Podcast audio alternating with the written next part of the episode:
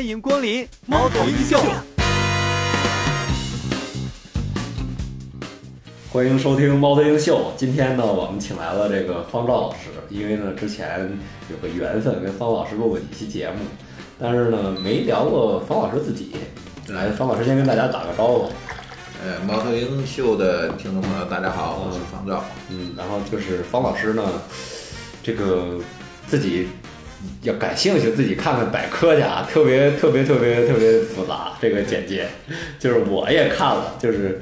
您是什么祖籍大连，大连，就是就是什么四川内江生的人。然后就跟那个央视那节目似的，就央视原来找一帮台湾人做一节目《四十故来人》，然后说他祖籍是哪儿的啊，给他追寻这个祖先去什么的。您到底是什么地方人啊？对，祖先是因为我满族嘛，就是就是大连的，呃这，得往往几百年女真那儿上 拼，就是东北人。对。但是要说大连其实不确切在哪儿呢？嗯我们庄河人呢，原来没有庄河县的时候，我们是属于秀园厅代管的啊。嗯那么一直是认为自己是丹东人，嗯，丹东秀岩是是这样管理的。然后从溥仪时代开始呢，嗯，东北分成了十三省，嗯那么当时我们叫辽东省，嗯辽东省后来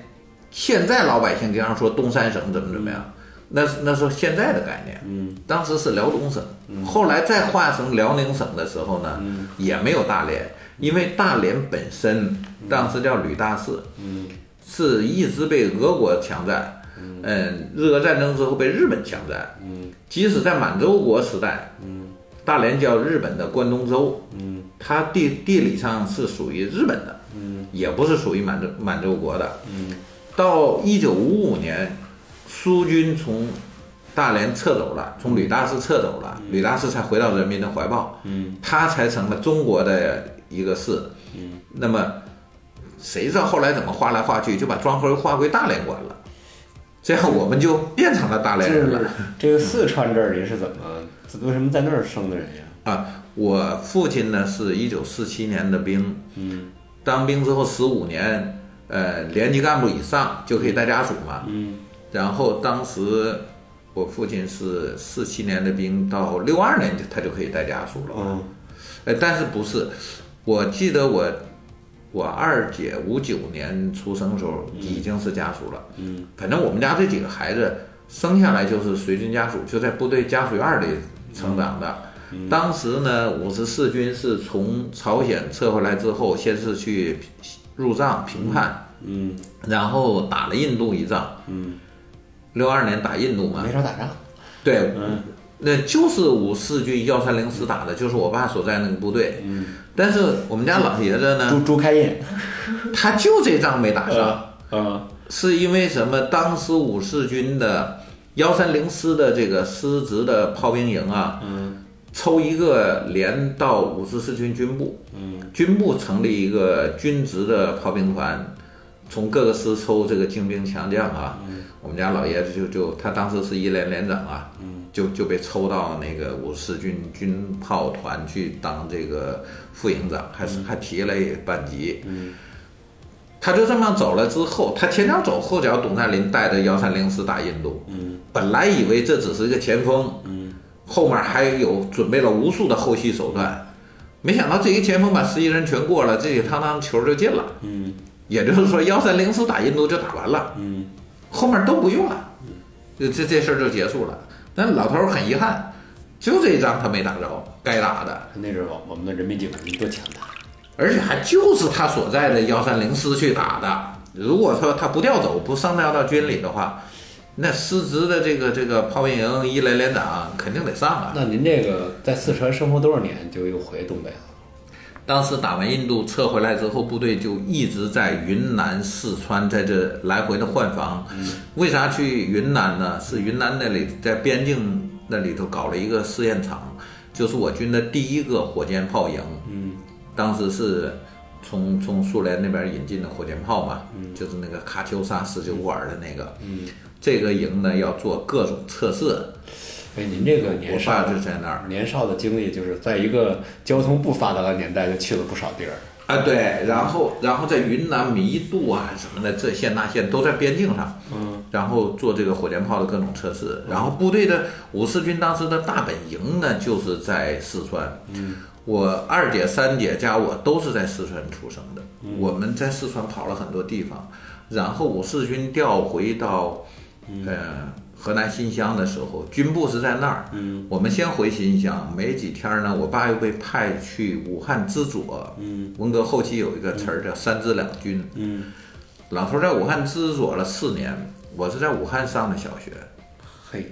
对，我发现你们这个足球人全是挺那什么的，全是挺这个，就包括我听那个黄健翔讲，他小时候生活在北京，他虽然在南京，也都是全挺挺这个复杂的这个这个经历。对，所谓大大院儿子弟吧，就是我们都是部队家属院儿长起来的。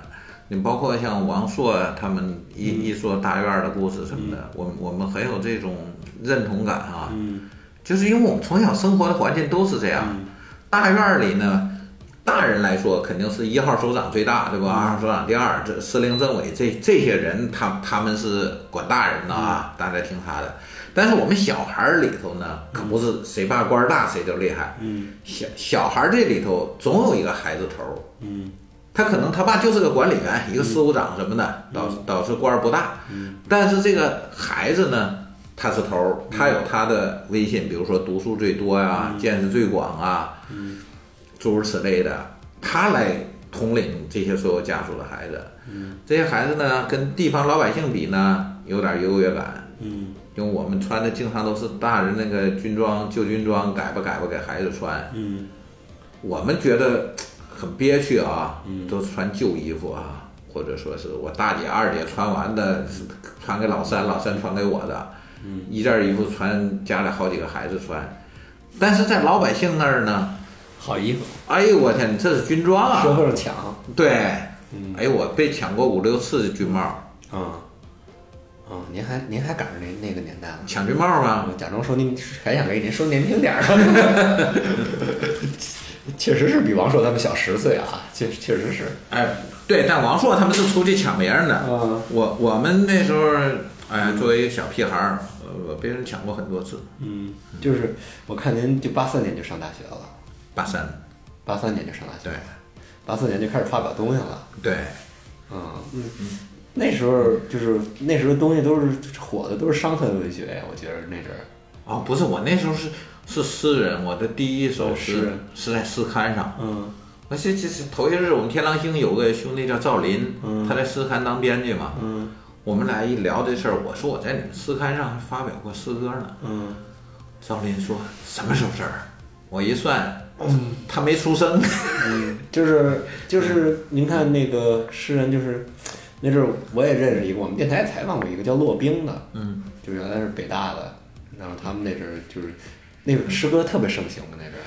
对，因为我的毕业论文写的就是一九八六年的中国朦胧诗大会，嗯当时有一张报纸叫《诗歌报》，嗯诗歌报把全中国的所有的各种流派，嗯什么西川派啊，还还有什么乱七八糟派，我现在都记不住了啊。我当时写的就是来分析中国的诗歌的走向。嗯那时候我不但是一个诗歌作者，还是一个诗歌研究者。嗯但是有意思是什么呢？我们学校没有一个老师研究当代文学、研究这个中国诗歌的，嗯尤其是朦胧诗，它是它是新生事物嘛，嗯没有老师能管了我这个毕业论文。嗯那怎么办呢？他们当代文学那个教研室主任就跟我商量，给你个粮就完了，你别要优了，嗯，因为要优的话得去那个沈阳去去去辽大答辩去。您没有指导老师啊，你怎么去答辩啊？您那阵儿您那阵儿考大学的时候，就是难吗？就是对有多我难呀、就是八十年代的大学生，那个那个就是天之骄子，啊哎呀，我我那时候啊，就我、为什么说差点跟刘建宏同学哈、嗯我本来几次模拟考试我是全市考前十名左右的吧，嗯因为我们那个重点高中就是全市的好学生都在这儿了，我们两个班儿就两个文科班儿，嗯我们这两个班儿的前二十名、前三十名，基本就是全市的前二十、三十名。我在我们班儿考第五，嗯我们这两个班儿呢合在一起，我大概第十左右。嗯老师就天天鼓励我说：“你你你得上上人大，因为我们上一届有个钟梦白上人大新闻系了。”嗯哎，老师天天鼓励我这个。我要是考上了的话，我是八三的嘛，刘建宏八四的，嗯嗯，张斌八五的，嗯，师弟，对他们，他们都是私立，但是我没考上啊，我这平常成绩很好，高考发挥不好，紧张吗？也不是紧张了，他妈的，我每门都少了三五分儿，你知道吗？七门课下来，我一下少了，那也不至于滑落到三四十分滑落到这个锦州这儿去。我就过了录取线三点五分儿。嗯当时不像现在什么一本、二本、三本的，我们当时就是本科线儿，嗯我才过了三点五。然后很多老师都劝我，那那个那个补习补习，明年嗯再你再来一年，再来一年，说你再补一年，你岁数小也，你巩固一下人大新闻系没问题的。嗯但我们班主任呢，就坚决的叫我上，不让我补习，嗯因为当时我们那年考砸了，我们这种市重点一个班五十个人哈，正常的本科线应该上四十个左右，嗯剩下几个上个大专也就都走了。但我们那年呢，滑铁卢了，我们班才上了十一个本科，嗯总共就十一个，你再有一个补习的，那考上来不去，老师脸上实在无光，这升学率太低了，这老师怎么混呢？嗯所以他就逼着我上，而且劝我说呢，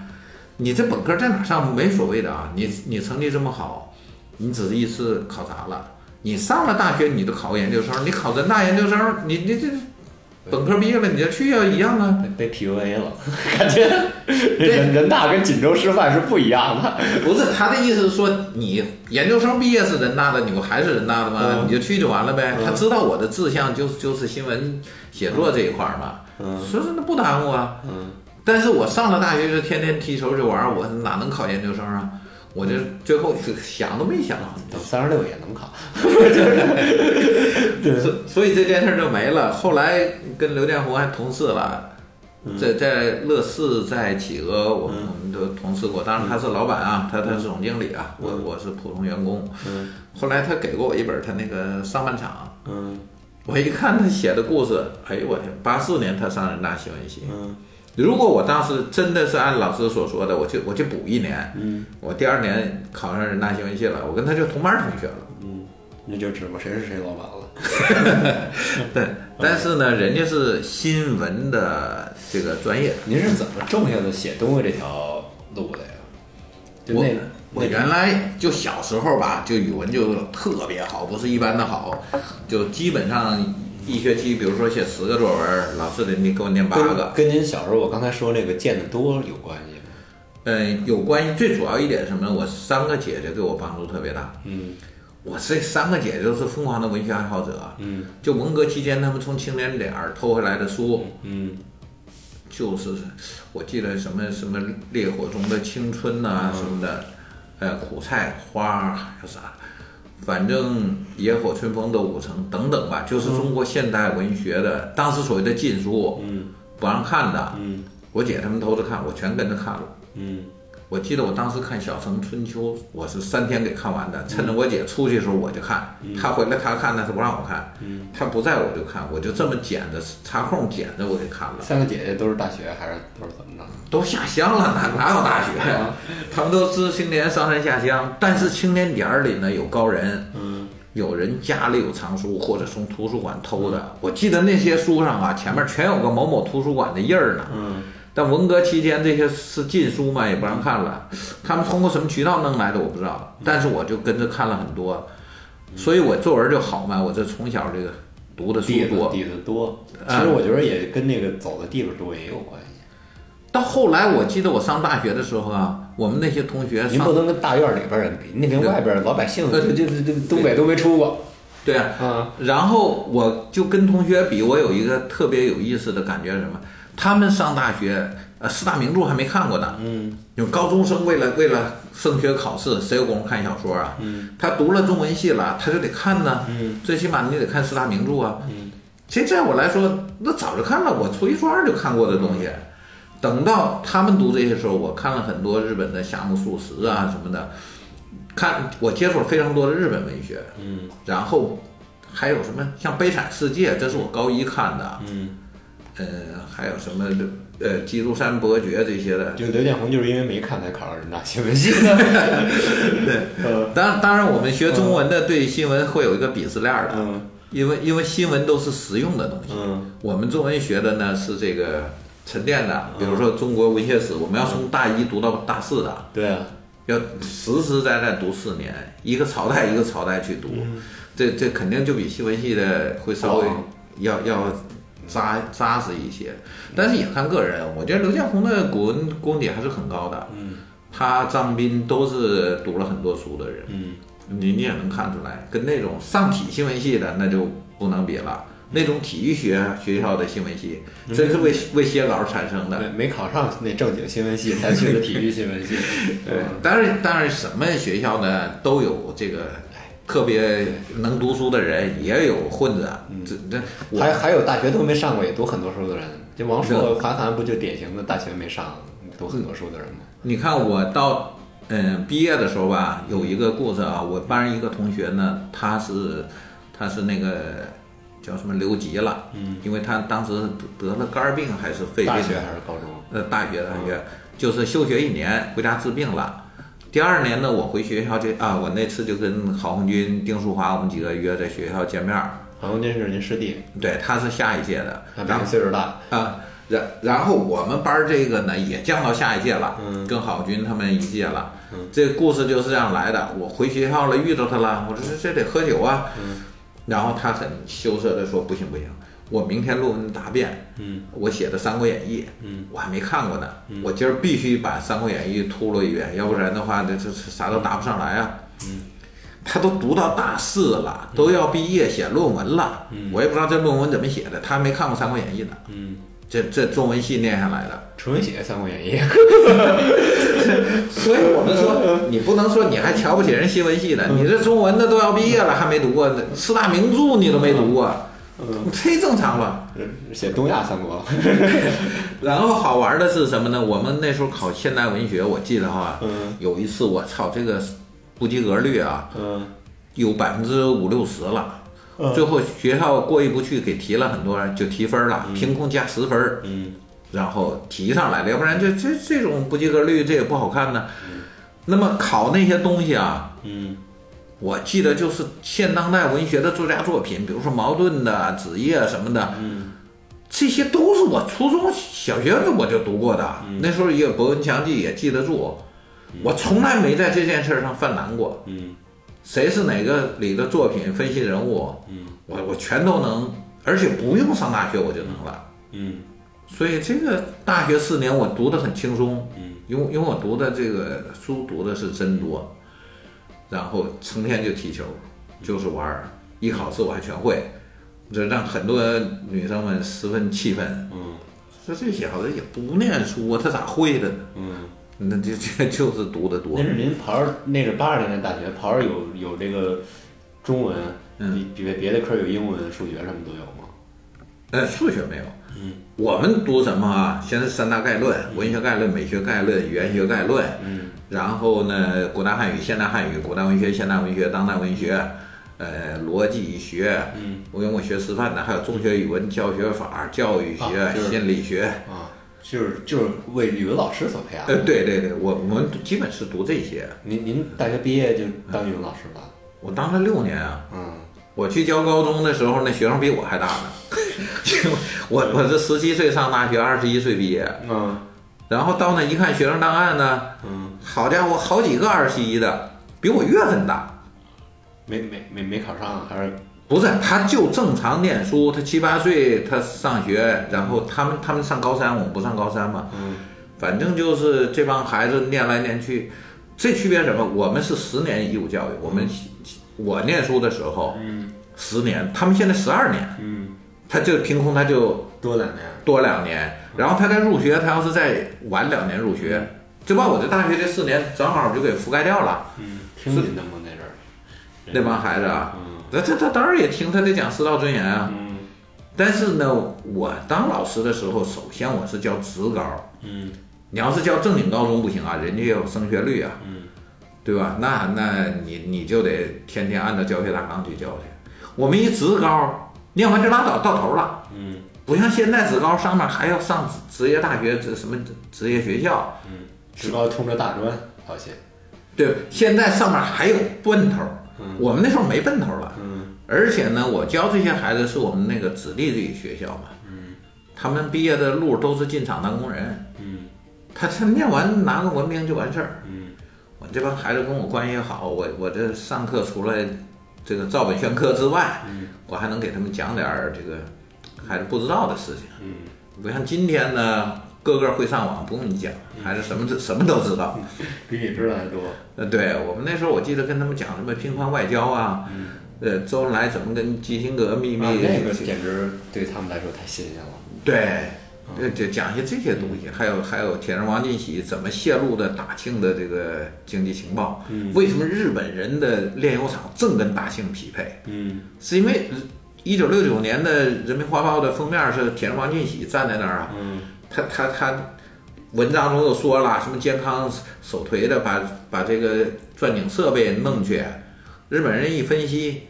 知道了你那地方寒冷，嗯那地方交通不便，嗯然后从铁人王进喜握着栏杆儿，嗯那个栏杆儿的粗细嗯推算你的产量，嗯然后中国你发现了油田就得炼。嗯那全世界来投标的时候，日本给你的方案嗯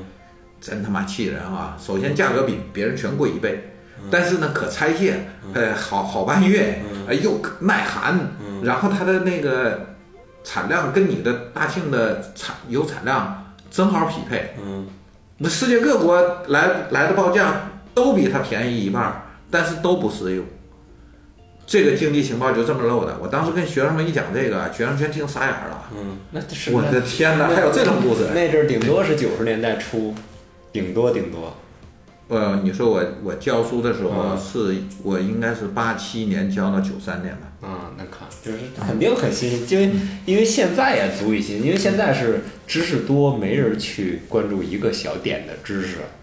嗯，还还有一个，我当时给学生们讲了很多北洋的事情，嗯学生都不知道，因为历史书上的民国就是民国，他们以为从袁世凯直接就过渡到蒋介石了，嗯中间虽然换了几任，嗯那不是的，嗯袁世凯的民国是定都在北京的，嗯蒋介石的民国呢是定都在南京的，啊是从广州军政府打出来的对北伐革北命伐嘛啊，一路之上打倒军阀，一直把北洋全灭了。嗯最后北洋就剩下张学良在东北、还易帜了。对啊，好，五色旗降下来，嗯那么袁世凯从大清手里继承的这个嗯所谓的民国，就他抢过来的这个国家政体是这样灭亡的。嗯，老蒋的民国也叫民国，但是跟那个民国是两回事儿。中华民国那是。对，都叫中华民国，这四个字儿没变。嗯但是实质上，老蒋是靠反革命军事政变，对不对？嗯他推翻了一个合法政府，然后他们在南京定都，嗯也叫中华民国了。这边儿张学良一降旗，嗯没有了，北洋这块儿就莫名其妙的就没有了。嗯那学生哪听过这个啊？一听，哎呦，这孙老师真厉害呀、没给他懂们得真讲讲多呀！没没给他讲那个宋宋什么来着？宋宋 教仁，宋宋宋教仁怎么死的？那但是当时的学生在讲这么细的东西，他可就接受不了了。嗯，他不知道谁叫宋教仁呢，你怎么讲他的故事？就是您这个干完教师之后，那么就是教师是一个比较稳定的职业，因为您那个年代也是需要稳定的年代，因为就怎么着就最后就海南岛了，那期货去了，什么机会？嗯，是这样啊，我当时呢就很不安分。嗯我本来大学临毕业第四年的时候，我上届有个师姐在在新疆，嗯，她是自治区司法厅的这个厅长秘书，嗯，她就自己跑去的。那时候大学生援疆啊，你你自己拿个派遣证，你就可以往那跑，够猛的。比如说学校给你的派遣证啊，就是毕业还分配工作嘛，嗯给你分到了山东省林业局。假如说啊，嗯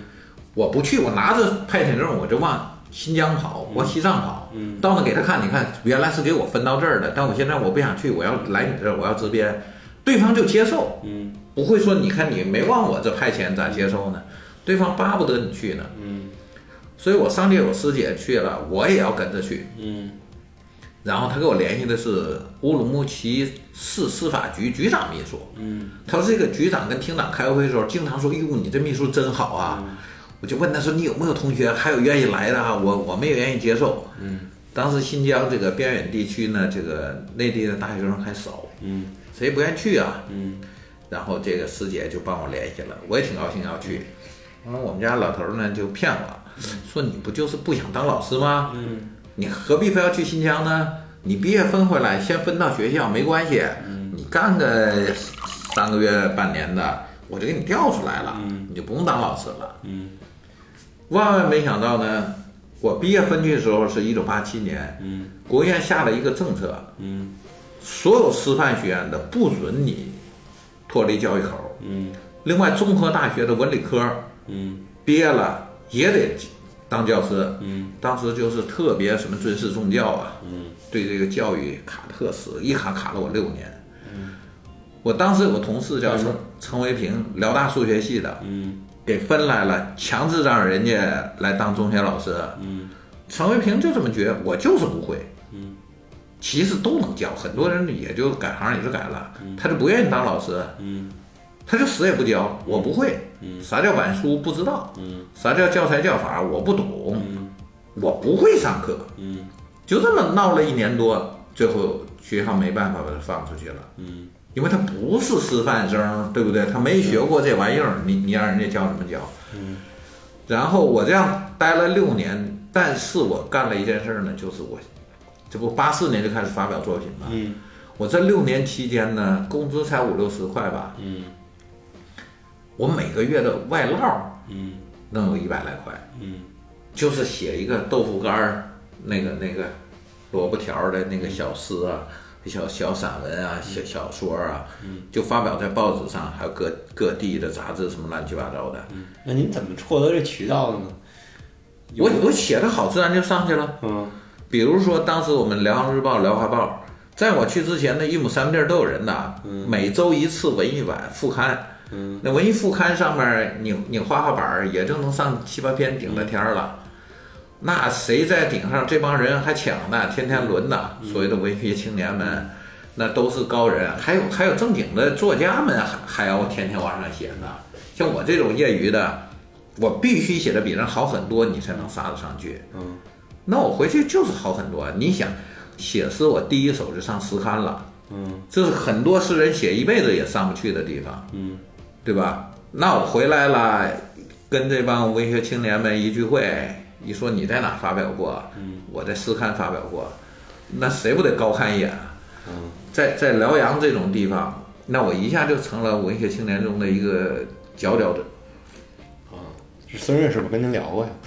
他这书里边可是就这么 写的，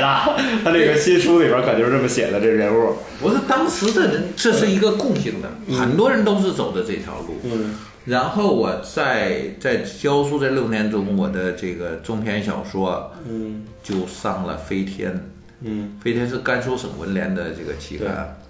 然后还有辽宁的呃芒种嗯是是沈阳市所写的，还有还有一个叫满族文学，嗯这是丹东的，反正就是省市级的刊物，啊还有什么辽宁日报啊、大连日报啊，各各地的报纸吧，反正发表了很多，我就成了一个文学青年了。嗯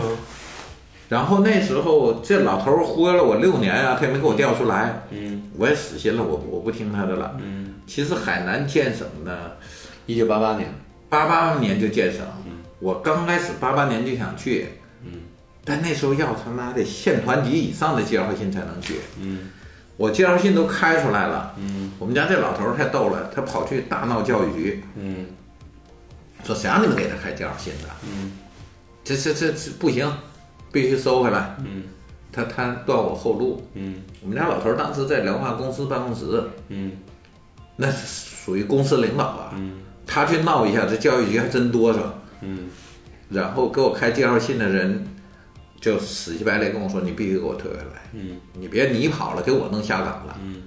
完了，我也不好意思，你说人家给我开个介绍信，我我这耽误人家不合适。嗯人家说了，有本事你回家跟你爸闹去，你们一家爷儿俩自己，你你不对吧？有矛盾，你最后弄给我弄下岗，这就是不合适。反正老头儿太太气人了。八八年他阻拦我一次，我没去成，嗯但是当时有几个朋友已经去了的。嗯，给您打基础去了。 哎，不是他们这帮这帮人，人家去了之后，这逢年过节他得回来陪老太太、陪老爷子过春节啊。嗯一讲海南的事情，我是我是心向往之啊！哦，原来大特区是这样的。嗯，我窝在辽阳这个地方，我干到五六十岁能当个语文组长，对不对？我蹦跶啥呀？嗯而且我这人也不能当官儿啊，我不像人家有些到教育局当什么科长啊，找大林去应该。对， 人人家能能蹦跶出去，嗯我还还贪玩儿，嗯然后自己还天天这这憋在家里写小说、写散文的，嗯有呃走不了仕途。嗯然后人家去海南的勾引了我，嗯最后那那那我也去吧。嗯这样我九三年下海了，嗯去海南，你说为啥做期货啊？嗯我的理想是什么啊？我这好文笔，嗯去给谁当个秘书啊，给人整点文件啥的啊，多厉害啊！嗯我去我去应聘去，人家都笑我，嗯人家说人就缺女秘书，嗯，对吧？谁谁要你啊？陈 峰，王佳，对， 那那我去去过这俩公去去过这公司吗？呃，我去的时候正是海航刚成立，啊九九三年，嗯当时我就只能感叹一声，嗯女老板太少了，嗯应该是有一个董明珠，对吧？嗯，哎你在珠海，对，人家需要才需要男秘书呢，嗯女女老板才需要男秘书，男老板谁需要男秘书？嗯人家人不要男秘书，哎，其实说实话，啊我刚才提那俩人都是男秘书。是吧？啊，但对，那是后来了，后还有这俩人，其中还有一个耗子是男的啊，啊，就就说到这儿为止啊，就不说了。明白了。呃，但当时海航刚成立，海南机会确实特别多，嗯然后到处是招聘的，我我也吃了几天盒饭呢，去去应聘，嗯就在海南人才市场里，嗯摩肩擦踵的人啊，嗯全内地来的大学生全国各地的人啊，在那找工作，找到中午不能走，大树底下有卖盒饭的，三块钱一份儿，嗯基本没有肉，白菜帮子炒吧炒吧的，就就就是图个温饱吧。那时候还想好坏，嗯坐在大树底下吃，端着盒饭吃，吃完下午一点半，那个那个人才市场开门了，继续进去投简历，嗯就这么着。我我应聘了他妈的多少家我都应聘不上，嗯我不会做商业，不会做买卖啊，我我会写诗写小说，嗯就这点本事，你去下海哎都扯淡了。区不需要这样人 对，人家不需要啊。嗯但是后来回头想想啊，当时的，呃，写没有航标河流的叶卫林，写马桥词典的韩韩建功，嗯他们这些人也是那时代下海的，嗯但是人家他妈就就就行啊，嗯他们后来当了海南什么作协主席、文联主席的，嗯人家就就比我厉害，我我是不行，我走不上这条路。嗯，后来我都绝望的时候，期货公司招人，嗯招六百名，嗯我操！我当时指着自己脑袋说，嗯招六百名，我要还应聘不上，嗯我我就他娘的打道回府吧，嗯这这事不该我干的。嗯那你想，六百人我都聘不上，我这不是说混蛋了吗？我我凭什么下海呀、我这这这太没有自知之明了呀！结果这下就聘上了，嗯我还挺高兴。哎，一个月给三百，不叫工资，车马费，嗯先给俩月。嗯你要老开不了户，你就滚蛋吧。嗯我就这样呢，到第二个月的最后几天，开着户了。嗯就做经纪人要满大街拷客去，啊，要要要开发客户嘛。其实也不是我拷来的，我他妈到处拷也拷不来。嗯，我有一个同事坐我旁边的，嗯他呢也拷不来，但他姐夫有点小钱，他把他姐夫拉来了。嗯他姐夫跟他坐在这里头做了两单，发现他这个小舅子不行，嗯相中我了。嗯说你看你人家那个，那那厉害，嗯我那做那行情图啊，画的表啊什 么的，可像样了。嗯哎，用那个各种四色圆珠笔啊，嗯画红线、绿线啊，底下什么 K D 线，嗯然后一讲这个走势分析，我这那白虎嘴厉害啊，嗯一顿讲就把隔壁这个客户给说我这儿来了，嗯然后说呢，他也不能让他小舅子没饭吃，说这我这户算你们俩共同开的，嗯你们两个经纪人开这一个户，嗯然后我就做上期货了嗯。要是到第二个月还没有户的话，第三个月不发底薪了，你你怎么往外混？嗯，还要交房租呢，对不对？你你怎么过厦门的日子呢？这是很艰那难阵的儿一件海事。海南，因为我也去住待过一年，那阵儿的房子什么样啊？租那个房，全部是民房啊，海南的老百姓盖房这样，自己家就盖五层，嗯然后他和他儿子住一楼，嗯二三四五两个楼门儿全部租出去。嗯我我们租的都是这种民房，但是我呢还稍微好一点呢，我始终是自己租的。嗯，很多兄弟都是合租，三五个人合嗯租，而且那个房间，我的天呐，就就不是说三个人住三间的合租，嗯是三个人住一间的合租，是都都是那么挺过来的。然后这开了户了，本来不是挺好吗？那户被我给做爆仓了，嗯怎么爆的仓呢？回头看都是被人家公司骗了，这公司就是对赌的，嗯他实际上单子没下到市场里。嗯你要真下到市场里，你这单子下完不取消的话，嗯，肯肯定会市场里会反馈的，你这还挂单呢。嗯，但因为他这个盘商实际上没报出去，嗯他就这么把我给骗了。他这样啊，比如说那天四百八做普尔指数嘛，嗯，四百八我就我判断行情要往下跌，嗯我就去卖，我卖两手没有，没做到，嗯，卖不到这价已经四百七了，四百六了，四百五了，嗯，我追了四张单子都没有成交，嗯，最后到了四百三十我才卖成，嗯，卖成了之后呢，到了四百左右，我平常我我买进了，那天晚上赚了两万块钱，嗯平完仓我很得意，嗯不做了，今天就这些了，嗯然后操着手在穿台之间来回溜达，嗯看别人，哎呦，我还挂着呢，还还怎么样呢？还还去嘲笑别人呢？说你看我，我上上去我我做成了，嗯结果他娘的啊，一下反转了。当天晚上行情到了底冲上来，涨到五百八了。这时候盘方经理突然喊我说：“你过来来。”他喇叭喊，喊我过去说：“你看你四百八卖的，四百七卖的，四百六卖的，四百五卖的，这有四张单子，嗯八手全部成交了。”嗯我的后来我自己做期货，我自己做管理，我就知道了是不可能的。你的那个钱数，你的保证金不够，是不可能让你挂这么多单的。我我自己做的时候，就是你这张单没成交挂在这儿，你再挂第二张我是不给你挂的，因为你没有这么多钱。你正常的风险监控都是这样管理的，你的钱只够做两手，嗯你凭啥做四手？你把那个取消了，你取消我，你不取消，嗯新的不给你下，这是正常的。但是在一个骗人的公司里呢，他不告诉你，嗯我还操着手，很得意的在来回逛呢，十万块钱的户，我一晚上我就赚两万，不是很得意吗？嗯结果他娘的，他一下告诉我成交了八手，而且全部爆仓了，嗯买一手都值得爆仓，就是要把这十万赔完都不够。嗯它已经涨到五百八了。期货是以小博大，百分之五的保证金做百分之百的生意嘛。嗯，我这样我就赔了四十万。嗯我去你大爷的！现在回头说，这不就是骗人嗯吗？是是纯属骗人。他叫我去喊那客户来来追加，先赔给公司四十万，再决定你干不干。嗯那客户能干吗？嗯然后我怎么办？我就跑了，嗯我只能跑路了。我跟那客户说，这些单子你没签字，你可以不认。嗯理论上说是经纪人做单，对不对？我们做单，我们签字就有效。但是实际上，你这单子必须客户也得签字，双签才能才能承认呢。否则人客户说我不知道，我没给指令，我没给指令，经纪人就做嘛，嗯这肯定是非法的嘛。后来我跑了，我就跟那客户说，你自己要去，你有本事你就要得来，你就应该能要回来。嗯你要是没本事，你不敢去要去，那你活该，我也没办法。嗯回头看，等我后来自己做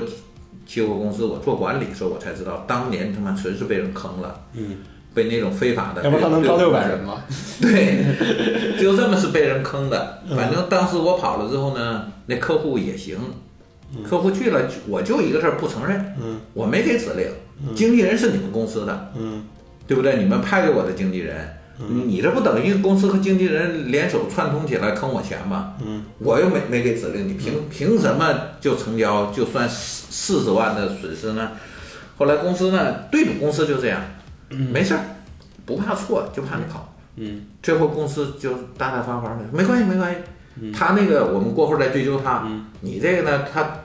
昨天晚上一切都不承认，嗯我赚那两万也不承认，嗯我亏那四十万也不承认，嗯还按前天结算的那个账单儿给你算，嗯然后那客户又继续做下去了。嗯后来什么结果我也不知道。嗯我这一跑就跑哪儿去了呢？我就跑四川去了。嗯我去成都，嗯当时成都期货业正如火如荼 呢。我这海口来个专家，我我去给他们给人家做培训去了。嗯，教人家怎经么纪骗人，人？啊教经纪人怎么做。 呃，然后呢，我这一一做管理了，我什么都门儿就我就都懂了。嗯，哦，原来汽油公司是这么干的。嗯，我才知道不是我笨，我确实是被人坑了。嗯，就是，其实您这期货这个行业啊，我说一句，有一个，还有一个中国的名人也在做过，早期，嗯，他也是文艺青年，嗯他叫宋柯，宋柯他是哪年的？他应该岁数我不知道是跟您差不多还是比您大点儿，就是他应该是很早就做了，我们是九三年是中国第一代，也呃就是他期货他人他是他是清华毕业的，您知道宋柯这人吗？就是做音乐的，对有有点印象。他他就之前他就做过这个做期货的，我想是这样，我们这些人去下海，嗯然后又是文艺青年，不是真正的商人，又不懂对做贸易，什么做房地产，啥都不懂，我们能干啥？嗯当时正好是期货业呢，期货元年，中国期货元年，之前没有大学，没有期货系系，对不对？嗯，连教授们也不懂期货，全世界都不懂的时候，谁先去接受培训，谁先入这行，嗯，谁就是专家，对吧？所以我后来跑到成都去，到成都大业，在这公司里，整个这公司的所有人都是我培训的，嗯我我是海口来的专家呀、嗯咔咔一一顿教，把他们都教会了。后来我又从成都又回到了海口，嗯我还以为海口还有一个兴旺的期货市场嗯呢，还有那么多师兄弟呢啊，还可以干呢。结果回来之后一找原来的朋友，嗯居然百分之九十多都不干这行了。嗯那时候回来打传呼啊，是吧？BB 机嗯一呼人家回话了，谁找我啊？什么事儿啊？我说你你们还做期货吗？你在哪家呢？我寻思再找找朋友再去接着干呢。人说不是了，我现在不干了，找一个不干，找一个不干，我找了十几个都不干。嗯。然后这时候呢，我正是走投无路，天天去那万里园踢球，踢到没饭吃了，就是完全没有钱的时候，嘿，我们那个叫叫海海南华银国际信托啊，嗯他收购了个期货公司，嗯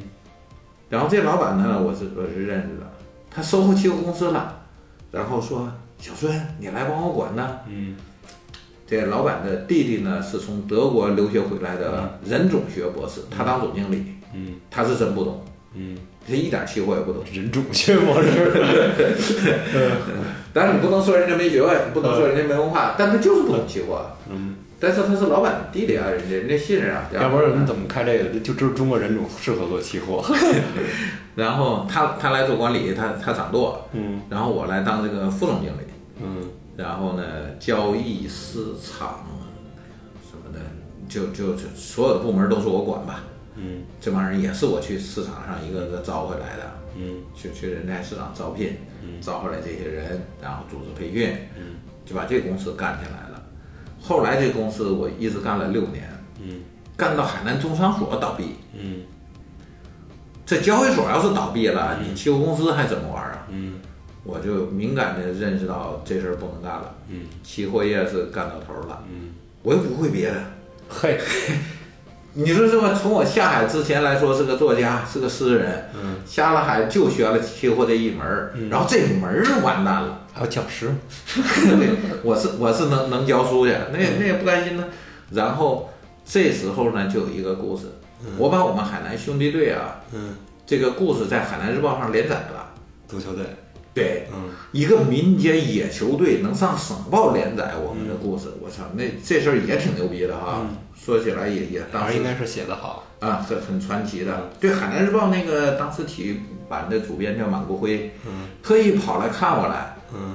就跟我聊，这哥们儿清华大学中文系的。嗯你别看清华大学是理科学校，它有个中文系，嗯是干嘛的呢？他学的是做这个理工科的书的编辑，嗯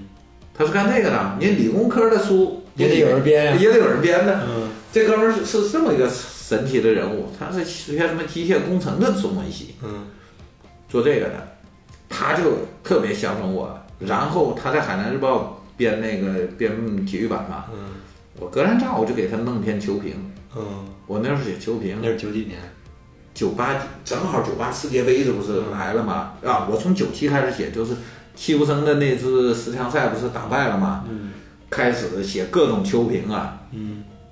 点评中国的这些事儿，包括九八年霍顿来，嗯我们那个兄弟足球队有张报纸叫《兄弟足球报嘿，我的妈，多小的单位都有报纸。》，我自个儿编的，嗯呃，发行量一百份儿之内，嗯就是每次我编板儿做好之后，嗯用复印机印出来，嗯，印出来跟印卷子似的。啊，对，嗯然后兄弟们呢拿着自己一乐呵，上面写写我们球队的事儿。嗯我也点评点儿当时什么霍顿，嗯国家队不是请霍顿嘛，嗯，结果我把这些报纸呢，我就 公众号。哎，我当时是用传真发或者或者邮寄嗯给到足球报，足球报有作家版，嗯咕咚就给我那发表出来了。嗯我当时给我们激动的，我们全队上街买足球报啊！嗯大家说：“哎呦，小孙太牛了，他他他这稿子足球报都给用了。”嗯好家伙，还有体育参考等等的。然后我就好好气儿啊，我就我这种好奇心特别强，我还有个有个强迫症，嗯我就要非要在全国所有的体育类报纸上发表我的作品，嗯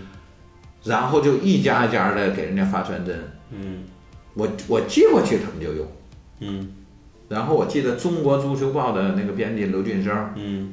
他看了我的稿子，就跟这帮同事们说：“嗯你看看人家这是方照，这是教我们做标题呢，嗯说我的标题做的特别好。”嗯，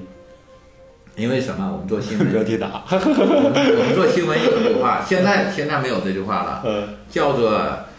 记者看导语，编辑看标题。 嗯编辑的水平就是拿来之后给你提炼一个牛逼的标题嘛嗯，记者呢是导语嗯。过去我们写稿都得有导有语个的，导语啊就是先先简简介一下写的是什么。但是现在网络发达了之后呢，嗯是标题和导语呢合并成了一个长标题。嗯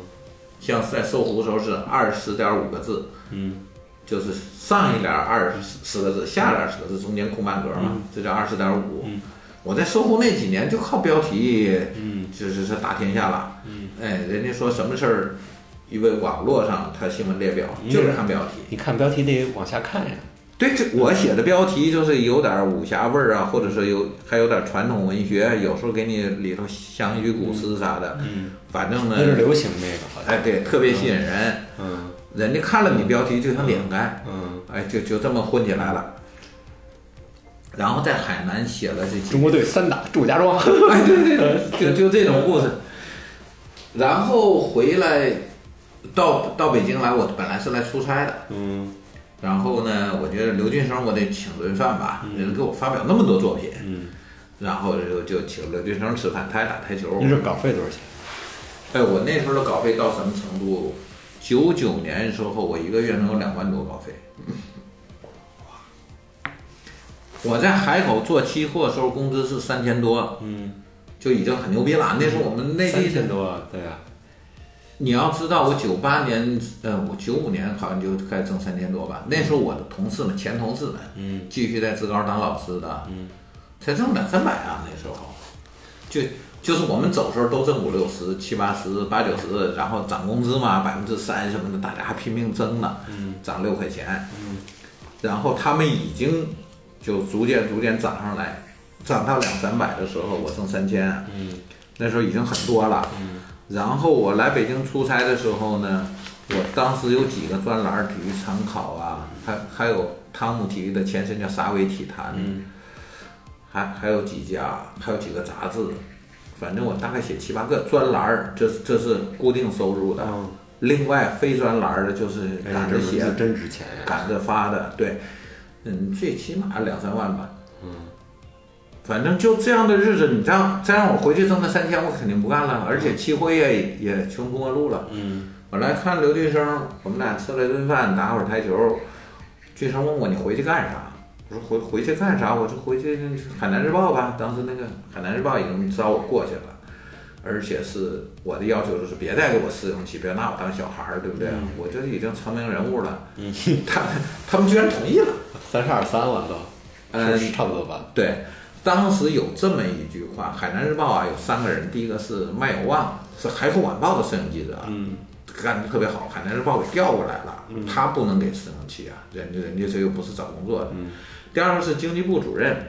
是老总的同学，在湖南一个什么报纸，人家干的也好好的，这边就做特殊人才引进，嗯哭着喊着给人招过来的，嗯这个不能给试用期。嗯，我是第三个破例，人家编委会也说了，这个这个方招太厉害了啊，嗯，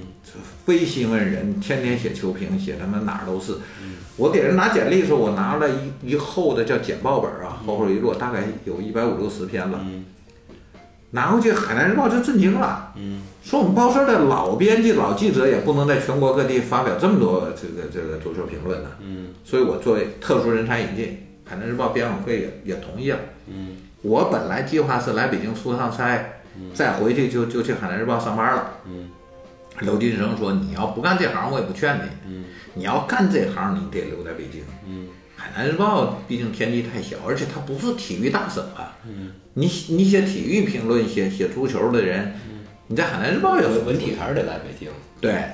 这是第一个，说的我有点动心，我说我回去想想吧。当时已经在海南买房了，安家了呀。然后第二件事呢是张斌，嗯因为我当时求过张斌一件事儿、哈，我写一个评论，我就想不起越南国家队主教练是谁了。嗯，在没有网络的时代，你没地儿查去，嗯我就打了一个零幺零幺幺四，查足球之夜编辑部的电话，嗯居然给我了。嗯我再打过去，我说我找张斌，正好张斌接的，哎，我就是什么事儿，我说我写一个评论啊，我就想用到越南国家队队长，嗯但我忘了他名字了，嗯中国队就跟他打一场球，这上哪儿查去啊？张斌随口就报出来李玄德，嗯我操！我说张斌这个业务能力太强了，嗯，这就表表示一下感谢。然后我就来北京呢，一个是请刘继成吃饭，再一个我要请一下张斌。张斌可没空跟我吃饭，嗯，也接待了我一下，也跟我聊了几句，说你将来要干嘛？嗯我说将来干嘛？我这这是回海南日报了。嗯，张斌也这么说。哎呦，你要不干这行，你还做期货啊？我也不懂，那你就做。你要是呢，现现在要嗯要进入这个体育新闻这行当了，嗯那这样的话呢，我我是建议你留在北京。嗯而且他说我们足球之夜呢，不光是电视节目，我还做了一本杂志叫《足球之夜》，嗯这个主编呢叫老六，啊，读库的那个哎，对对对，张立宪张立宪。啊，他说那个你你我教你怎么去啊，嗯从长安街往西走，过四个红绿灯，嗯在在路边儿，那时候足足球之夜杂志在那儿，说你去跟他聊聊。嗯张斌就想留我在足球之夜编辑部。嗯我去了之后跟张立先一聊呢，我自己感觉有两个不合适。嗯第一个是这玩意儿一个月出一本儿，嗯这哪够我写的啊？嗯我一天恨不得出一本儿呢，嗯，对吧？那那这个这不个过瘾。呃周期不行，我觉得大剩下大多数时间我就在那混吃等死了，那我还不如回职高当老师呢，对不对？我这在这混啥呀？嗯这个这个是我不满意的地方。我也不可能说我在足球之夜干的，我在别的地方到处写稿去啊。嗯那这个呢，从收入上来说，我这两三万没了，嗯，我在他这拿几千块嗯，然后呢，处在一个无所事事的状 态。处在一个央视没有编制的状态。对，嗯第二个呢，如果进这个央视足球之夜，少拿点钱我也愿意，嗯，毕竟你做上这个央视这个电视啊曝媒体了嘛，哎，对，这新个兴的嘛。这个曝光量，那我不就跟刘建宏、黄健翔一样了吗？嗯那这样的话，我是同意的。可是做他下面的一本杂志，我觉得是没劲的。嗯，而且当时呢，我也听说了，央视有什么出境记者，有什么那个，文字记者。呃，有些人是一辈子不准你出声的，有些人只能出声，不能不能露脸儿的，因为有个委员会要审查你长得帅不帅。嗯如果你长得不够帅的话，那那这事儿还是不行的嘛。嗯所以呢，嗯后来我跟老六聊过之后呢，我我没打算在那干，但是我乐意给他们写专栏儿。嗯足球之夜的专栏，我大概写了六年也不八年，嗯每期给他们写一故事，嗯偶尔呢再写一两个评论或者其他的东西。当时是足球之夜，简直也是我的另一个大本营。嗯足球之夜杂志呢，虽然工工作很低，一篇稿给两三百块钱吧，嗯而且一个月就就这么一篇，啊但是我在那儿呢，后来就跟刘建宏啊、张立宪啊，跟这些人就接触的就就很多了。嗯这也有利于拓展我在我在圈儿内外的人脉影响人脉。然后到了什么时候啊？大概是零几零一年，嗯，石像大夫里面。不不是，先说九九九九我不到北京了吗？嗯然后又是刘俊生给我介绍说，董路搞了一个北京足球杂志，呃，北京足球报，北京青年、青年体育、北京足球，那是后期的事儿了。最开始这张报纸挂靠在中国合作新报下面，嗯叫《新报》点儿北京足球。嗯然后董路招兵买马的就相中刘俊生了，叫他去。嗯刘俊生可是考公务员考上的，是国家体育总局的干部，嗯派驻到中国足球报的，他归总局管的，是这么个关系。这铁饭碗儿他不能扔啊！嗯，当当然后来也扔了。呃，刘俊生后来去国际足联干活去了，国际足联媒体部干了，哎呦，也干了二十来年了。然后刘俊生不肯去呢，他就推荐我去。嗯到那儿，董路说：“来吧，这这这我们正缺人呢。”嗯，一听说，因为我那时候虽然不给网络写稿，但是新浪和搜狐转载了我很多，嗯，成天转载，我也我也算小有名气了。嗯董路觉得这人行，嗯我就这么跟董路干了半年多吧，后来特别不爽，我我就自己走了。嗯，正好呢，老毕毕希东的这个《青年体育报嗯》招人，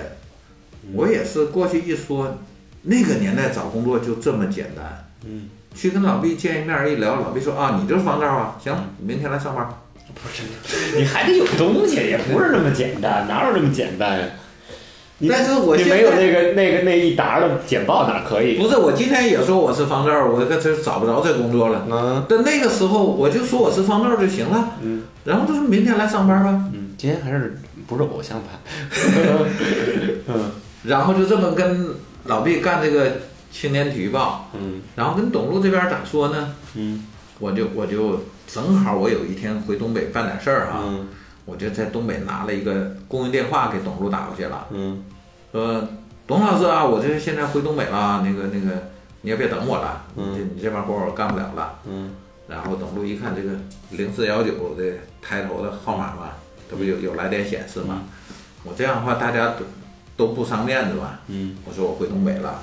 然后过几天他会发现我的青年体育报的，嗯这个是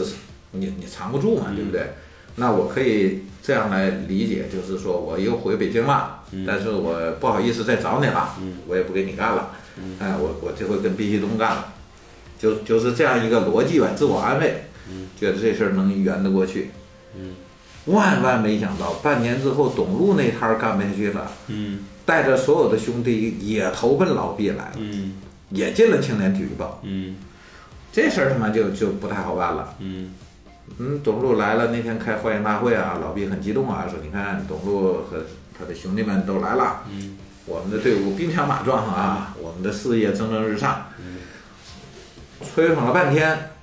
你这个山寨是橘红管亮了，嗯，对于我来说是我最不爽的事情，嗯因为董路他们来了之后呢，这边人全是做足球的，嗯原来的编辑部主任曾文啊很紧张，问我，哎呀，老方啊，你去跟他们干吗？我说我绝对不跟他们干。嗯我既然已经离开了那个团队了，我不愿意跟他再合作了。所以呢，我这时候就做什么？做射击，嗯做排球，啊，做篮球。这个就是我下一个要问你的，就怎么就就坐上赛车了呢？就这些项目，就包括这个这些东西，也不是赛车，怎么就坐上赛车了呢？没有，我当时是这样啊，曾文也没法用我，那个也他也很斟酌。我原来是写大稿的，呃，然后比如说奥运前夕，西宁奥运前夕嘛，嗯派我去射击队、采访孙胜伟、王义夫，王义夫我们辽安老乡，嗯当时杨凌。嗯呃，还有一个姑娘，我忘了叫什么了，就是奥运第一金的。我我采访了一堆人，嗯，回来写了一个大稿，中国射击队怎么备战的。杜是是姓杜那姑娘吗？啊，杜丽是第一金，但是当时啊啊叫赵颖慧，有有个河北姑娘赵颖慧，当时大家都认为赵颖慧能拿第一金。零四年是杜杜杜杜杜杜丽吧？对对，零四年我我在雅典还采访过杜丽，我说这是两千年悉尼奥运前夕嘛，然后给射击写了一个牛逼大稿，嗯，然后排球也是，当时是中国排球陷入低谷，嗯，然后资恒文跟排稿中心徐丽呢是死掐，因为他以前写过批评排排稿中心的稿子，排稿中心就封杀他，不准他去采访，嗯，他是排球记者也不让他采访，然后他让我去，啊，让我去，我找到徐丽，我第一句话就说：“嗯资文说了，说你这人特别好，很耿直，嗯，哎，大公无私的。特意推荐我来那个找您接洽。嗯徐丽就瞪大眼珠看着我说：“这是知颂文说的。”嗯，我说：“对呀、我我假装那个涉世未深啊，啥都不懂。 嘿， 三三十多岁装涉世未深可以，装的不咋像。呃，但是徐丽很很感动，嗯因为都知道他跟知颂文矛盾很大，知颂文自己都不敢来采访了。嗯然然后我去了，竟然这样评价他，嗯徐丽很感动，直接就给郎平打电话嗯说：“那个我这边有个记者啊，下午去队里看看。”嗯郎平说：“今天不是开放训练啊，他排球他讲开放日的，嗯他不像足球天天都可以采。”嗯这人家不让采。完了，徐丽说这个这个是那个呃《青年日报》的，你你接待一下吧。嗯然后我到那儿了，一打电话，赖老师出来接的我。那天就我一个人开训练，嗯再没有人了。嗯，然后我第一次见郎平吗？对啊，我那是我第一次采访排球啊，我之前也不是干这行的。激激动吗？ 没有没那么激动，那不是英雄吗？对。我念书的时候，天天看铁榔头啊，女排五连冠啊，啊，我就所以说我才问问您啊。对，那时候看的是，呃，中国女排最牛的那一代人，张荣芳、谢呃谢谢什么谢谢晋芳是吧？嗯，郎平这些人，陈招娣，陈招娣啊，还有梁烨，鞍山的。我对这些人呢，就好在哪儿呢？我我平常都是看嘛，嗯所以他们的故事啊，他们带队什么的，我都很了解。嗯虽然我不是排球记者，回来之后又写了一个大稿，嗯知红文都很感动。嗯那么我当时就分析中国女排出路在哪儿。原来的女排啊，中国女排发明的背飞、短平快、嗯平拉开这些战术，当时是领先全世界的，全世界跟我们学，我们才有五连冠嘛。嗯但现在这些年你没有技术革新了，嗯我们会的人家全学会了，嗯中国女排没有拿出更多的、更新的东西来，嗯所以所以现在女排陷入低谷。你人才上又不比别人强，你技战术上没有革新，所以当时就提出，现在在未来的中国女排的出路就是走技术革新。你再发明出一个让鬼子学不会的，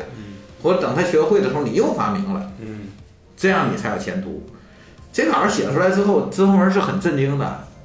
说你不是排球记者啊，你你怎么会写这个？嗯然后跟着就是国家队的篮球选帅，嗯，呃，王菲敏、陆雷，还有一个谁来着？三个人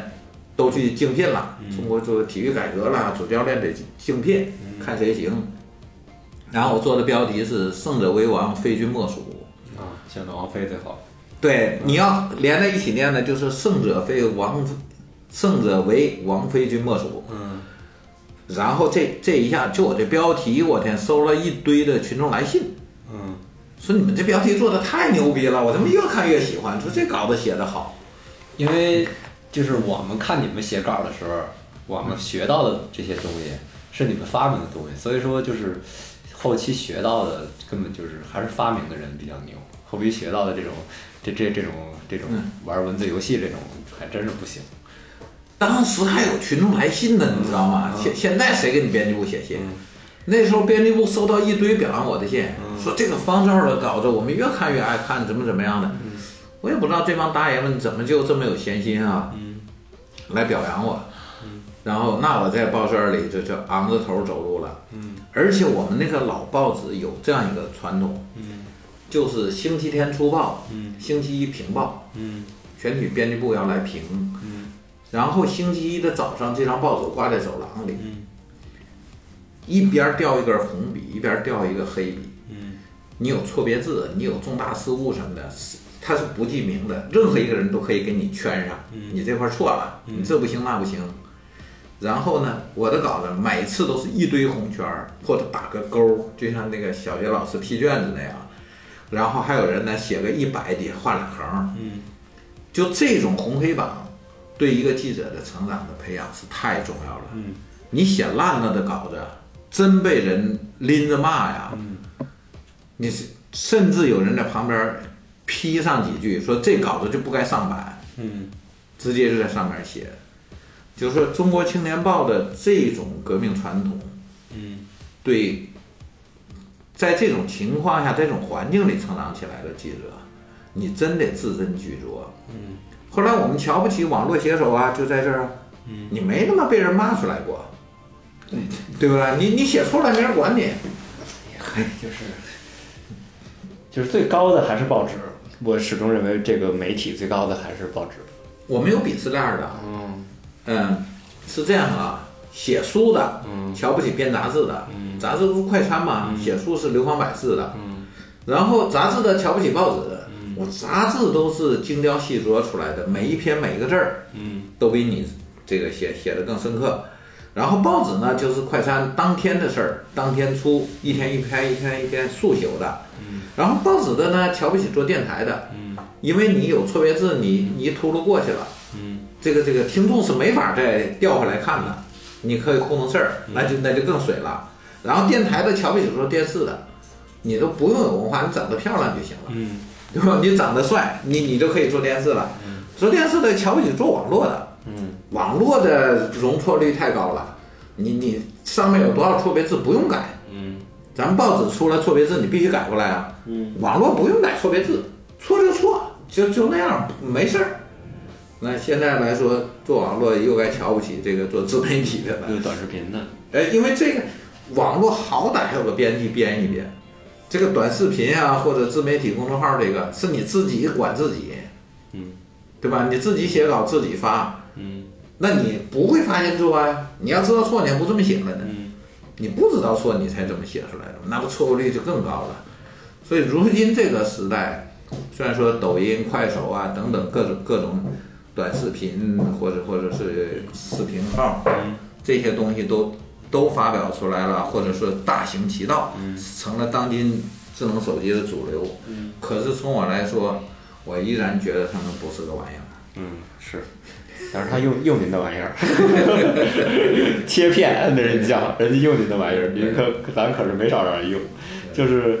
就是，我还是得聊到聊到载车，怎么就突然间就就不也不是突然间，当然啊这啊那阵儿排球已经转向了嘛，就怎么就到载车上了？对，这是就零彻底载车是哪一年呀？就我不写足球了，应该是零九年以后吧。在这之前还是写足球吧，甭管在什么单位干。对，零四年是这样，中国拉力赛那个那个龙游战，嗯当时汽联呢突发奇想要要改革了，嗯所以以前它的汽联的官方媒体团队就是人民日报、新华社啊、嗯呃央视啊这些。那汽联认识到呢，说现在网络媒体已经很发达了，嗯所以就要邀请新浪、搜狐的这个记者去采访。嗯然后新浪啊、刚才没请新浪，就请了搜狐，请了我一个。嗯我们那个赛车编辑呢，他在家鞭刑，让他出去踩吧，他他不太愿意去，也嫌苦。给我们做的叫什么车呢？叫软座。呃祁连很那个小卢姐很歉意的说：“哎呀，不好意思，没给你们订到卧铺，嗯给你们个软座，说比那个硬卧还贵呢。嗯哎”我说妈呀，我这是上哪采访？我肯定是飞啊，我就没坐过这种车。啊嗯那不给飞机的话，那起码也得给个卧铺啊。嗯这坐一夜的软座儿，嗯，那软座跟硬座有啥区别啊？就就那么板板坐着，啊就跟咱俩现在坐着一样，挺累的，这小四儿。太他妈遭罪了。但是没办法了，这这这找到了。我就想这事儿既然没请新浪，嗯我们搜狐要压新浪一头嘛，那我得去呀、就去了。嗯结果写了一堆稿子，就那是我第一次采访韩寒、嗯陈奎安，嗯，还采访外援。那是韩寒多大呀？韩寒，哎零呦九年，二二二十六七。没有二十一，嗯韩寒是八三的吧？嗯，零八四八年，二的，八二的，嗯，啊对，八二二的，零四年二十二。二十二二十二就玩车了的。对呀、当时我一听说这不是写三重门那个吗？嗯我这这这这得采呀、嗯我去做了一堆采访，就是原来的赛车记者都是等着组委会给通稿的，自己别瞎写。嗯那组委会没认可的成绩，你你写完了，这是不是出假新闻了吧？嗯因为赛车跟足球不一样，嗯足球二比零打完就是二比零，嗯你过后发一次假球也没用，嗯对不对？足球场上成绩就是最终成绩，不允许改的，嗯这国际汽联是有规定的。但是赛车跑完了可不一定，嗯有没有罚时，嗯对不对？有没有犯规？他那气门改没改？有没有作弊？嗯那事儿多了。所以呢，赛车记者的习惯是等着组委会最后通稿。嗯他出来之后，非正成绩发布三个小呃半个小时三十分钟之后，没有人争议，没有人投诉，他才生效嗯作为最终成绩。那人家老赛车记者都等着呢，嗯我这种生瓜蛋子头一次跑去，我也不懂得规矩，嗯我想写啥就写啥，比赛一结束我就出稿。嗯为了快呀，为了比新浪快呀，嗯 然后一一顿猛干，结果七连这边呢很很开心，很高兴，所以以前的记者啊都等着喂饭，嗯再冒出来一个不按牌理出牌的一顿胡写，嗯嗯，那挺好，搁扩大影响嘛。嗯我按照足球套路说，一天不写个四五篇，这不是等于没干嘛？啊，也愿意当球星是吧？ 对呀、那你说我们去足球比赛，呃，快讯得写个比赛结果，对不对？谁输谁赢，谁进的球，什么情况？然后赛后双方主教练的采访，嗯这得出一篇。然后重点球员的，或者是点评，或者是嗯嗯，写写他的侧记嘛，嗯速写这种还得写一两个。嗯然后最后总得评论一下吧，我得出一篇这场比赛对中国队出现会有什么样的影响，嗯对吧？再分析一下后后面的走势。就我这种套路，一天四五篇稿吧，正常。我都一天写过二十多篇，那阵二十多岁的韩寒什么样啊？很轻松，啊太有意思了。是这样，我去采访韩寒呢，嗯之前我还没意识到他来了，嗯先采访的陈志华一个香港车手，嗯他老婆给他领航，嗯我就是什么都没见过，一听我操，夫妻上一台车，啊嗯这太有意思了，这得这得踩，踩了一个，就陈志华那屋里，红河车队正在开赛前准备会，嗯我敲敲门去了，说我要来采访，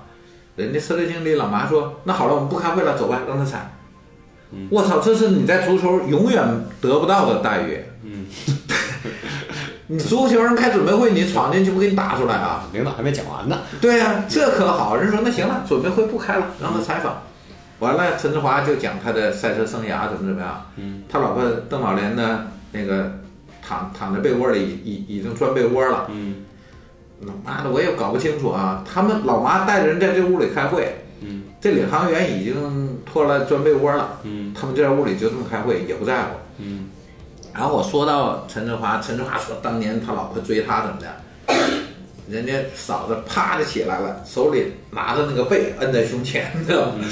坐起来说：“你别听他胡说，当年是他追的我。嗯”哎呀，笑死我了！我说这赛车人这么豪放嗯吗？然后踩第一个，第二出来一听陈奎安来了，那不大傻吗？嗯这我要踩，到处打听，这大傻住哪屋啊？他这他这个电话多少？嗯，然后他出去喝酒了，完了晚上回来了，九十点钟回来了，在大堂堵着了，在那儿踩的陈陈奎安，嗯然后又去采访，我听说居然三三三车队有个外援，马来西亚人萨拉丁，嗯，我觉得这事儿太他妈神奇了，嗯怎么赛车还有外援？你又不是足球，我一定要踩。嗯第三个踩的萨拉丁，他车队那个王笑， 王笑给我做的翻译，然后还不甘心，才踩三个不够，嗯，然后突然看发车表有个叫韩寒的，我说这难道是写三重门的吗？王笑说是啊，我说这这是怎么采访的？王笑说我有他电话，嗯因为王笑也是上海的，嗯给我号码，我一打过去，呵，啊这叫一拽呀、嗯，有个女孩接电话说我是韩寒的助理，嗯你有什么事儿吗？我说我要采访啊，然后她那不行，我们这都得预约的。哎呦，给我气的！我说行，那我现在预约总行吧？然后给我约了，说晚上八点半还是几点，在在大堂。那是我第一次采韩寒，嗯我也不懂人家赛车，韩寒是个什么水平什么样啊？那是我第一次去啊。完了，这这一聊聊完了，我说祝你明天夺冠。嗯，我还以为这是肯定能赢呢，说个吉利话呗。嗯韩寒说不，我今天晚上还要陪着技师修车，明天能不能发车我都不知道。嗯当时我说懵了啊，韩寒羞答答的，结果他第二天他还真就就跑了个短道，他车又坏了，嗯没没跑。可是当时我就很纳闷儿，你车不好你来干嘛呀？嗯你平常为什么不在家把它修好了才拉来呢？那时候是完全不懂，嗯后来才知道，中国车手都是以赛代练，平常不训练，嗯车也不在自己手里，都在车队，因为要用车队那个大板车一一起拉过来嘛。你这车平常在自己手里你就瞎了，你比赛时候怎么弄去啊？你又没牌照，你上路就犯法，嗯对不对？哎，当时是啥都不懂，反正采访韩寒，韩寒说他明还在修车，我就特奇怪，那是早咋不修呢？原来他们是都得车拉到赛区了，才开始修，才开始调，才发现哦，原来发动机爆了，我操，之前啥都不知道，就这么一两天时间，嗯，看路算一天，比赛三天，能完成就完成，完不成车又拉走了。他是怎么从这个那什么不行到行的呀？啊，呃，因为中国车手，我刚说了一句，都是以赛代练的吧，不是都没时间练车吗？那韩寒他后来加入了杉杉车队，杉杉车队自己有天马山赛车场，嗯然后他车队有两个神奇的人物啊，一个叫海南，外号叫海南，本名林关柱。嗯这哥们儿天天就钻研世界各国的赛车怎么改的啊，嗯怎么弄的啊。他他是他是上体新闻系的，嗯这哥们儿不是学汽车的，也不是学赛车的，但他就特别爱钻研。嗯他还有一个车队的哥们儿叫什么啊？高月，高月后来去世了。嗯，这帮人天天就琢磨这些事儿，然后呢，韩寒离得不是近吗？嗯动不动就把他喊出来，涵涵，你 明天明天早上你来车队一趟，说我们又改了一个尾翼，我们我们给避震又怎么做了一个调整，然后涵涵就得上赛道去呼呼呼跑三十圈五十 圈，他得测试这玩意儿好不好使啊，是不是真的能提高啊？这么瘦，哎结果呢，韩寒就在这个车队就意外的就突飞猛进，就开始夺冠了。其实你回头想，他练车时间可比你们多多了呀、嗯其他的车手一年到头，你有几天时间去练啊？韩寒在这个车队，他要是个作家，他不像别人平常还要做生意啊，或者是工作啊干什么的，他平常他有没事儿干，写本书够他吃两年的，嗯然后他再写一本又吃两年，嗯闲着没事儿就打游戏，带一帮兄弟们打那个什么战队，嗯就玩这些，然后车队任何的，他等于是车队的试车手了，任何的技术革新、技术革命，嗯他都参与。就这样，韩寒呢，就喂出来了，子弹多，对，神枪手是喂出来的，然后他就这样。嗯我是怎么的？我是采访上赛车，我就爱上这行了，我觉得太他妈有意思了，这赛车。嗯逐渐逐渐就懂了呗，之前是啥也不懂。您给我们普及个知识吧，因为我们都不了解。就是咱们中国现在出了一个世界级运动员，叫周冠宇，嗯，您讲讲他这个故事。呃关于我还去英国、法国看过一次，那时候雷诺邀请的，嗯，他那时候他那是在雷诺去的。对他现在其实还是雷诺的人，只是去阿尔法罗密欧，嗯，去去给人家比赛去了，嗯就等于说咱们说足球有个概念，租借球员，嗯，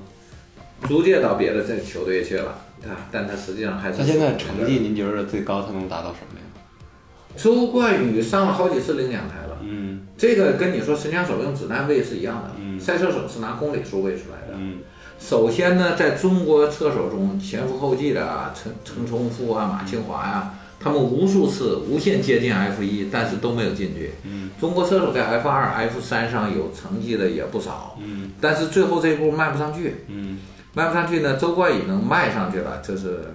就是一个很大的成功。哎非常难得的。然后呢，他不怂，他在 F 二的时候他是年度前三嘛，嗯这样他才能拿到超级赛照，才有资格开 F 一、他的积分够了。然后呢，他在 F 二就我记得是三次夺冠，然后九次上领奖台，嗯这一年到头已已经很出息了。赛车就是这样，它是一个年轻人的事业啊。嗯越野不一样啊，你像达喀尔都是五六十岁老头子在干，嗯但 F 一呢就是年轻人的事。嗯他那个反应啊，那个手脚、手脑协调啊，嗯呃，基本上都得是二三十岁的人，过三十就很难了。嗯，你看那阿隆索啊，虽然说头哥又回来了，又回 F 一了，但是跟他的巅峰状态是没法比的，嗯那还是不行的。周冠宇的好日子，我认为他还有至少五六年到七八年。嗯他现在在 F 一比赛中呢，就是中游，嗯中游呢有很多原因，阿尔法罗密欧的车你，你跟那个鼎盛时候的梅温车队比，跟法拉利比，确实还是有一定差距的。嗯然后他个人呢，嗯，也有一个需要进一步成长的过程。嗯你看，当最开始啊，马萨在在法拉利啊，嗯啊，包括去年前年的，呃，一一批新秀，包括塞恩斯那儿子小塞恩斯，嗯跟这些人比起来，周冠宇是是有一定优势的。嗯对，大家都是这样的。你看罗斯伯格，我第一次采访他说，小屁孩儿等于是二十个车手里的第十八九名那样子，后来拿年度总冠军了。嗯三点五年之后，他可就出来了。嗯这个是赛车跟足球不一样啊，足球说你巴萨厉害就是厉害，你中国队想打他你就是打不了，嗯那差很多。但赛车的年轻人的发展，两三年之后，嗯，他就很可能是总冠军了，或者是说拿几个分站冠军。这这个的他的进步是有目共睹的，而且周冠宇他不可能老在这个车队，像现在是自费车手，两三年之后他就很可能是寿星车手了。嗯那这样的话也能挣钱了，个人个人的前途也有了。嗯，中国这么多企业等着他呢，还 等他等着他代言呢。啊，前几天还有人约让让我给找那个谁，找找周冠宇的那个经纪人呢。嗯这经常有很多企业要联系他，或者说这些企业呢，他现在看不着量啊，看周冠宇刚开上 F 一还没夺冠呢，可能这些企业是这么想的啊。其实应该早签。不是，他是这样，今天签，比如一千万，嗯，等他夺冠之后再签就有一个亿了。对啊呀、可是这些企业想的是，我就等你夺冠，我宁愿锦上添花，花一个亿，我也不想雪中送炭。现在给你嗯一千万，万因为现在是给一千万有可能打水漂啊，两年三年看不着亮呢。不会也不会，他这曝光度不会。对，但是这些企业就是这样想，你啥时候上领奖台，你啥时候能夺冠呢？我我啥时候才掏这钱呢？不嗯见兔子不撒鹰。你可能觉得说他是没有远见，但是很多企业就这样，他不在乎一个亿，嗯他在在你能夺冠，他这钱能值的时候，他他才掏呢，嗯，对吧？周冠宇的前途一定是非常敞亮的，这没问题啊的。再说回到足球啊，您知道为什么老揪着您吗？就是您这个有让我让我感动的地儿，就是当然您这个足球队挺让我感动，因为您不是年龄最大的，在这个足球队里边儿，啊，老乔陈永先比我大三个月，嗯，就是我第二大。就是这个，就就我也不说多大岁数啊，就是我很少见到这个岁数的人还在踢球，我真的很少见到。就是也许我这个那什么窄点儿，但那你要非得说找七十岁踢球的，我也我也能找着，但是说就是我真的很少见着，就是这个岁数还踢踢球的。那个谁，呃，当然我也踢过五十加，跟那个嗯翟彪，呃，谢辉，嗯呃，跟跟这帮人一起踢过，都是五五十岁以上的。另外那个谁，韩端他爸爸，嗯老韩韩建立那支队，嗯这这这都比我大十岁左右吧，啊嗯，踢的可好了。就是。嗯您知道每周都去踢球，然后折折腾腾的，然后也不进，然后就是有时候就是我第一回，因为是去年十月份嘛，嗯开摩托去，我哎，我说这这这简直瘾太大了，嗯啊，对我要是夏天，我基本都骑摩托车，但是要是带孩子去呢，就得开车，我我不能拉着孩子跟我一起冒险。就摩托车还毕竟还是有一定的危险性，嗯，哪怕我们规规矩矩的开，这这你也采访过摩托车的比赛是吧？对，那采访过很多次，骑摩运动是一家的，嗯，就是哎，我觉得这个简直是就是还是回到足球，就是真的是有爱足球的人，啊就包括您啊，包括那些编剧啊，啊对，嗯哎， 这里头你看孙瑞啊，嗯呃，全永先啊，王小江啊，嗯，徐庶、庄琴，这都是在中国这个影视界鼎鼎大名的人物，还有演员，啊，对，嗯呃，祖峰，呃，周俊，周俊的剧他男一的最近刚刚上一个，呃，还有小白，我们我们这里是有很多演员的唐小龙，啊，对，唐小龙不是最火吗？刀哥，嗯，嗯，对，最近也是也是最火的，人家传人家去了。嗯，对，对，就是就是这个这个真的就是，因为主要是他们我还不敢动，孙瑞他们我也不敢动，因为他主要是这个就你这岁数我说还在踢球，哎呦我的妈！哎呀，我们这个球然后队，他大腹便便的也在踢球，嗯嗯，对，但大家都习惯了，嗯，踢一辈子了，你现在不踢也难受啊，每个礼拜都得去，嗯就是既然说到足球了啊，我就说最后一个话题，就是那阵儿足球最火的时候，真有八千个足球记者吗？哎这真有有，这有一直好奇的问题。真有真有，八天足迹巨沈阳。嗯，然后呢，当时有一件事儿我很感动啊。首先是董华呢，就就特别抠，他只发了四千个字儿，嗯，那那四千怎么办呀？要么就人家在家看着电视写稿呗，嗯就不用去现场啊。然后还有一个呢，打证啊，嗯这董华教的，我去三个人，他就给我打证，嗯我那怎么办呢？我这是做电视的，我带着摄像来呀、我带着采访记者、啊你说这这不让谁进去？嗯董华说：“你都老记者了，你这一点事儿还用我教你吗？嗯那就先进俩人儿，嗯然后揣着证出来，再把第三个人带进去呗，嗯就叫导证嘛。嗯那就只能这样了。那那你咋办？或或者是他缺德是他给你两件马甲，嗯那怎么办？嗯然后呢，这个球场的保安他整不明白，嗯按理是你得有证有马甲才能进，嗯但实际上你穿马甲进去呢，你身上有没有证件他也不管了。嗯穿着马甲扛摄像机往里走的人，嗯他凭啥拦你啊？对不对？他也不拦。那这样的话，我们就等于有两件马甲，两个证件，嗯我们还能再倒一个兄弟进去呢，嗯，我们可以进四个人。真有这么多人。真有足球最好的时候，真有我一直以为这是个这是个概念数字。然后呢，很多记者把他的证件卖了，嗯卖了之后，我们那个记者席、文字记者席在看台上啊，嗯就有很多老百姓那个那个球迷什么的，嗯他也拿证件去了嗯，他也坐在这儿了，因为别人买这个比买票便宜啊。嗯比如说一场球六百八的，人人家一个记者说我我不去了，我这证我就卖两百，就卖给球迷了，球迷就拿着证上上了记者席了，这事儿很常见。原来我在工体老蹭那底边儿那知道，然后操底底边儿看去，我也没我都没在那个看台上看过这国安比赛，很少。然后我记得有个兄弟，哎呀，现在忘了名字了，这哥们儿真有样儿。嗯他到那之后，他的座位被别人坐了，嗯他就坐在过道的地上，嗯就在那看，嗯完了自己做笔记啊，看比赛，嗯准备稿子。嗯我就说，那你的座呢？他说，哎，别人占了算了。嗯我觉得这人真是有胸襟，这哥们儿叫什么深圳的啊？好像深圳经报的。嗯我当时很感动，我说要是我这种人，他妈早跟人打起来了，你凭啥他妈占我这座儿，对不对？你你是个球迷，你又不是记者啊，这喊保安喊警察，我就跟人闹去了。嗯人家人家不闹，嗯真是有大胸襟的人。嗯，人都默默承担，深圳李斐就那样， 默默默默承担了一切， 就是就是就是，其实就是讲你那过往，就是还真是，哎呀，从业经历比较丰富。这个在体育圈里边就比较丰富，之前也也是也是从事了两个职业，但嗯回回过头说啊，总总结我走这条路啊，我觉得做一个小镇做题家，或者说这个三四线、四五线城市的青年人，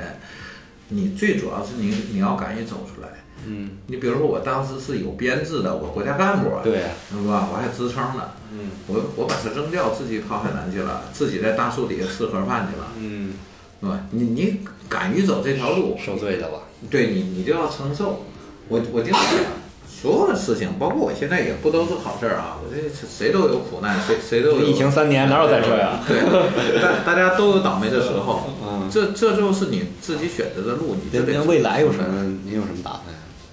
反正我我现在这本书不是一直出不来嘛，嗯然后也是这书商已经很努力了。嗯那个我我写了一个历史小说，有将近两百万字吧。嗯。嗯，最近这几天说差不多有眉目了。嗯，现在在中国也是这样，不不是哎你想出就能就出的嘛？嗯就是我我这给您，这我这年轻人不应该给您出邪主意啊。嗯您这么熟悉赛车，其实因因为现在这个赛车媒体这么多，当然您也不愿意干，您也不愿意夸电车有多好， 我估计是吧？就是其实可以做这个相关方面的这个那什么，对我我这哦就是这个短媒自媒体的短。媒嗯呃我我一体，直一直在接这个做赛车直播的活儿嘛。嗯，我这边也有团队，嗯导播台啊，什么机器设备都有。对，去年我那意也思做了，几你要降维打击一下，做做车企的这个小广告什么的，不是更更完美吗？啊，没没法做。我嗯你说你夸他吧，就昧着良心去夸，嗯，也也没啥意思。嗯，你你不夸谁给你钱呢？对不对？对，就这这也没是意思就是，我的意思就是说，先总体上